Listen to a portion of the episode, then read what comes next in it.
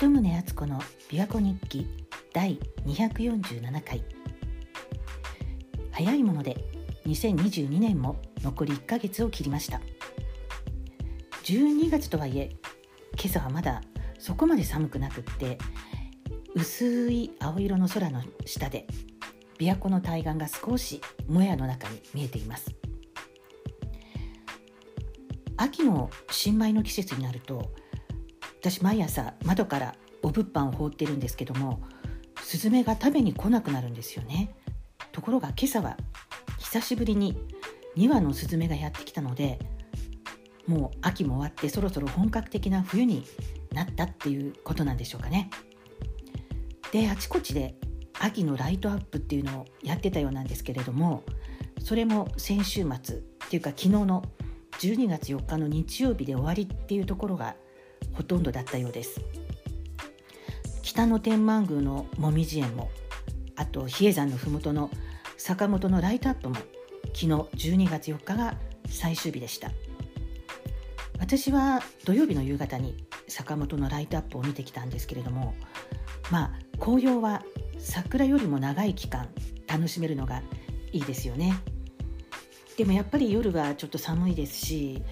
なのでわざわざこのために出かけるっていう人は少ないのかなと思ったんですがでしかもね紅葉は冬への準備ですしこう葉っぱが枯れて落ちることで木が休眠状態になって冬を越せるわけなんですけれども、まあ、今年還暦を迎えた私なんかはこういう自然のサイクルを見ていろいろ考えてしまうわけなんですよね。こう自分の人生とかあるいはこの国のこの将来とかに照らし合わせたりしてちょっと考えてしまいました。で以前にもこのポッドキャストで話したことがあるんですけれども私は毎日こう楽しみに見ているドラマがあってそれが AXN チャンネルで放送している「オスマン帝国外伝」っていうドラマなんですけれどももう10年以上前のトルコのドラマですでに日本でもいろんなチャンネルでこれまで放送されてきたようなんですけれども、まあ、16世紀のオスマン帝国の最盛期の皇帝スレイマン1世の時代を描いたドラマなんです。で現在のウクライナからタタール人の襲撃によってこう奴隷になってオスマン帝国に連れてこられてでやがてスレイマン皇帝に認め見初められてそばめから皇帝の制裁にまでなったヒュッテムっていうお妃がいるんですけれどもそしてそのスレイマンの子供たちあと妹たちとか側近の大臣とかもうさまざまな人間ドラマが描かれてまあいわゆる大河ドラマみたいなものなんですけれどもまあ中盤まではその奴隷だったヒュッテムがそのハーレムを支配するもう正式な皇帝の妃になるまでのストーリー成功ストーリーみたいな感じででもそこまでにいろいろ足を引っ張られたりもういろんな人から陰謀しかけられたりヒューテンも陰謀しかけたりもう汚い罠なんかかけ放題でお互いに。っていうなんかまあもちろんドラマですからフィクションも多々あってそう面白おかしくこうなるように大げさな演出もしてあるんだと思うんですけれども、まあ、それはそれで面白くてで私はこの時代の史実を確認しながらこのドラマを見るのが楽しみだったんですけれども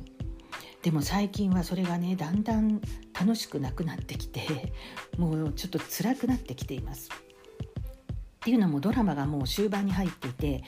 現在シーズン4なんですけれどもこれはファイナルシーズンでしかももうその後半に入ってきているんですよね。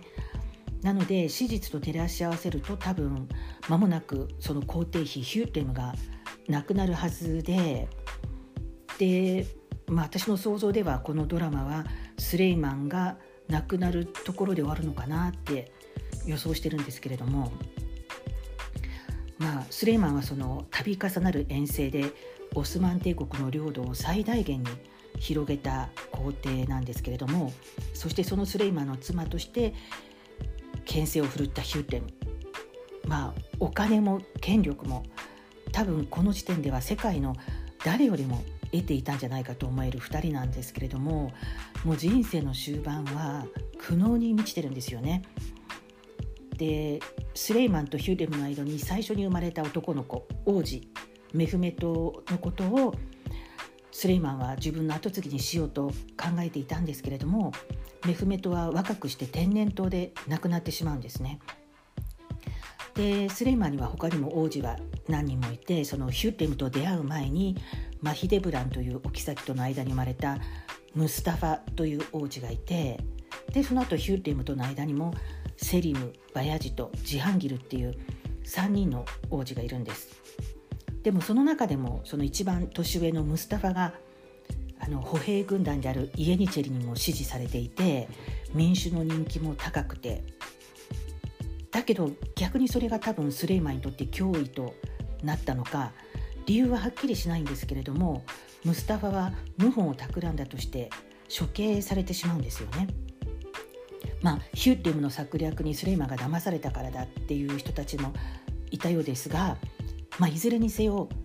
父親が自分の息子を処刑したわけです。でそのムスタファの死が引き金となったのかもともと体が弱かった末っ子のジハンギルも間もなく亡くなるんですね。でドラマの中ではムスタファを慕うジハンギルが父が自分の目の前で約束を破って兄ムスタファを殺したことに絶望してもう食事も取らずに亡くなっていく姿を描いています。で結局残った王子はセリムとバヤジトの2人で2人ともスレイマンとヒューテムの息子なわけなんですけれども最終的にはバヤジトも謀反の疑いで処刑されてセリムがスレイマンの後継者になるっていうことは分かっています。で現在ドラマではこの2人が後継者の地位をめぐって駆け引きをして争っているところなんですけれどもまあその史実を知ってるのでどういう結果になるか私も分かっているわけなのでまあハラハラドキドキっていうことはないんですけれどただまあ物語としてこのドラマではどう描いていくのかなと思って見ているんですけども何とも重苦しくってでこの当時のオスマン帝国の価値観では殺人よりも謀反の方が重い罪だったそうなんですね。なのでその王子であるムスタファも処刑されてしまったわけですが、まあ、皇帝としての判断としてはそれは正しかったかもしれませんけれども父親として息子を処刑するなんて普通は考えられないですよね。なのでそのスレイマンのその父親としての苦悩がドラマでも描かれているんですけどそれがもう重苦しくて重苦しくてでそのヒュッレムにしても自分の息子たちの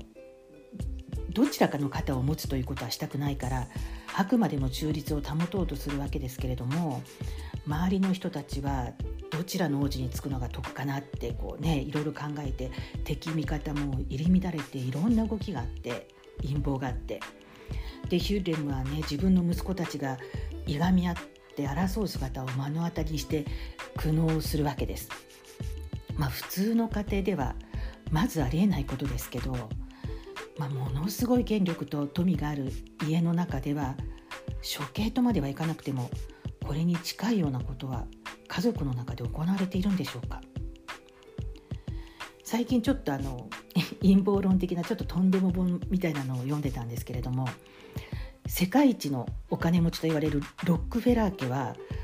親子や兄弟の仲が悪くて対立が絶えなかったって書いてありました。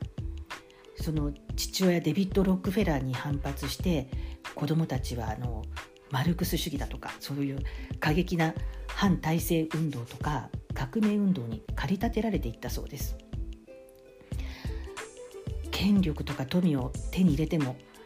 自分の家族がバラバラで家庭の中にこう平和がなくて愛もなくてギスギスしていたら何の意味もないっていうか自分の心の平安もありませんよね。何のための富や権力なのかわからないでも、ね、富と権力を手に入れて同時に平和家庭の平和も得ている人っているんでしょうかねまあでも世界の統治者とかあと大企業のトップとかを見ていても愛にあふれる家庭に支えられて幸せそうな人ってなかなかいませんよね。そう思うと今までこうああお金があればなとかお金稼がないといけないよなとか思っていた自分が愚かだったなって思います。それにしてもオスマン帝国外伝なかなか見るのが辛いんですが何が自分にとって一番大切なのか。まあ私は平和な家庭こそかけがえのない財産だと実感しています。鳩宗敦子でした。